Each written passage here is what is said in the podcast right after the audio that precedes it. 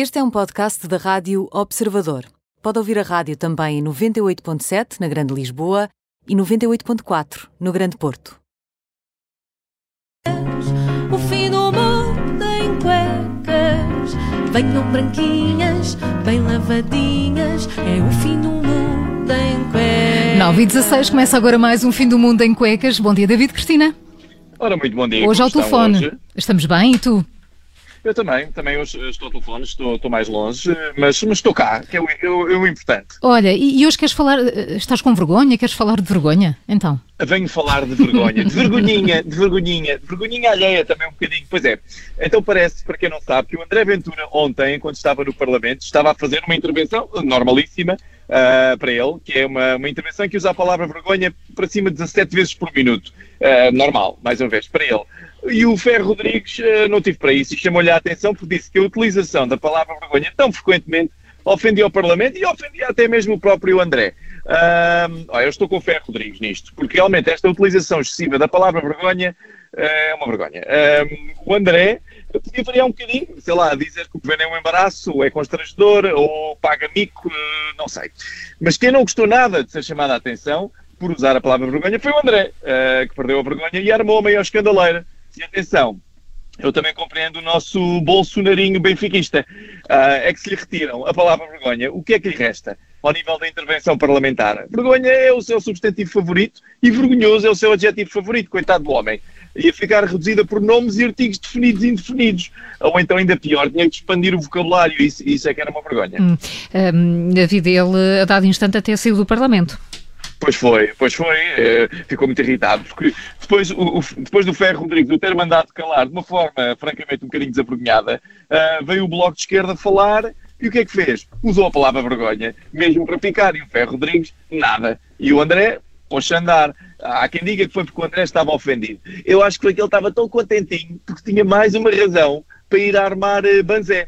E claro, a minutos depois já tinha convocado uma conferência de imprensa para dizer duas coisas. A primeira foi que não ia fazer aproveitamento político da situação.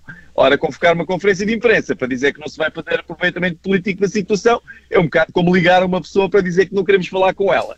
Mas pronto. Eh, E a segunda coisa que ele disse, para que não se ficasse a pensar que ele ia fazer aproveitamento, aproveitamento político da situação, foi dizer que ia ligar ao Presidente da República. Portanto, ele vai fazer o máximo aproveitamento político que conseguir. E o que irrita é que depois vem montes de parvalhões ah, nos dias seguintes, dá-lhe atenção, como eu, neste caso. Ah, enfim. Mas é esta linha de. é, nesta linha de coisas ou notícias que não cheiram bem, eu tenho a notícia perfeita para seguir este Circo Ventura. Aleluia, venha lá então, qual é essa notícia? Então é assim, eh, o senhor Joe Ru- Ruarimama, ok, um cavalheiro do Uganda, ficou famoso porque dá uns puns maravilhosos. Ahm, Só tu mesmo. não tanto porque os puns, atenção, não tanto porque estes puns têm um aroma à baunilha ou água de rosas ou alguma musicalidade particular, ah, mas é porque matam mosquitos. E isto é muito importante, porque naquela zona da Uganda Finalmente uma, uma história que faz jus ao nome da, da, da- da rubrica, David. Fim do mundo em cuecas, aí está. Ah, E eu acho que o Cavalheiro de facto usa cuecas para, para, para fazer isto. Mas estes, estes matam mosquitos e isto é muito importante porque naquela zona da Uganda os mosquitos transmitem malária. E aquilo é de tal maneira que já há uma empresa que está a estudar este craque dos traques. Ah, consta, consta que esta empresa ah, que está a, estudar as, ah, está a estudar as flatulências cataclísmicas do Joe está a pensar pôr isto numa lata. Resta só saber qual é o som que a lata fará quando disparada, não é? E diz, diz o barbeiro lá da vila que o Joe é famoso por matar os mosquitos com o seu trombone de nádegas. E mais, diz o Joe ainda que tem um alcance de 6 milhas. Ora, isto a ser verdade, quer dizer que os seus, os seus foguetes fétidos têm mais alcance que a bomba de Hiroshima. Atenção! Vai ser designado arma química. E o que é o metano das vacas para o ambiente, comparado com isto? é? É, este, é o Joe. Isto- alguém, alguém, liga, alguém liga à Greta a dizer que isto é o Joe. Mas pronto, para, quem estiver a pensar reproduzir isto em casa, e eu sei que os nossos ouvintes estão seguramente a pensar, bem, como é que eu posso ter isto?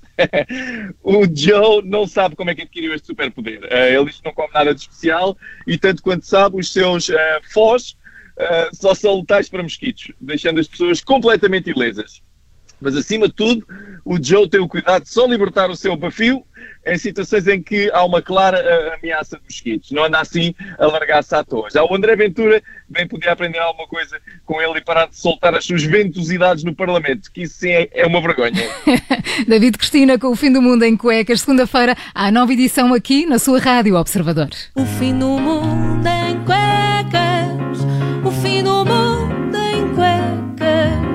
Venham branquinhas, bem lavadinhas, é o fim do mundo em cuecas. Aconteça o que acontecer.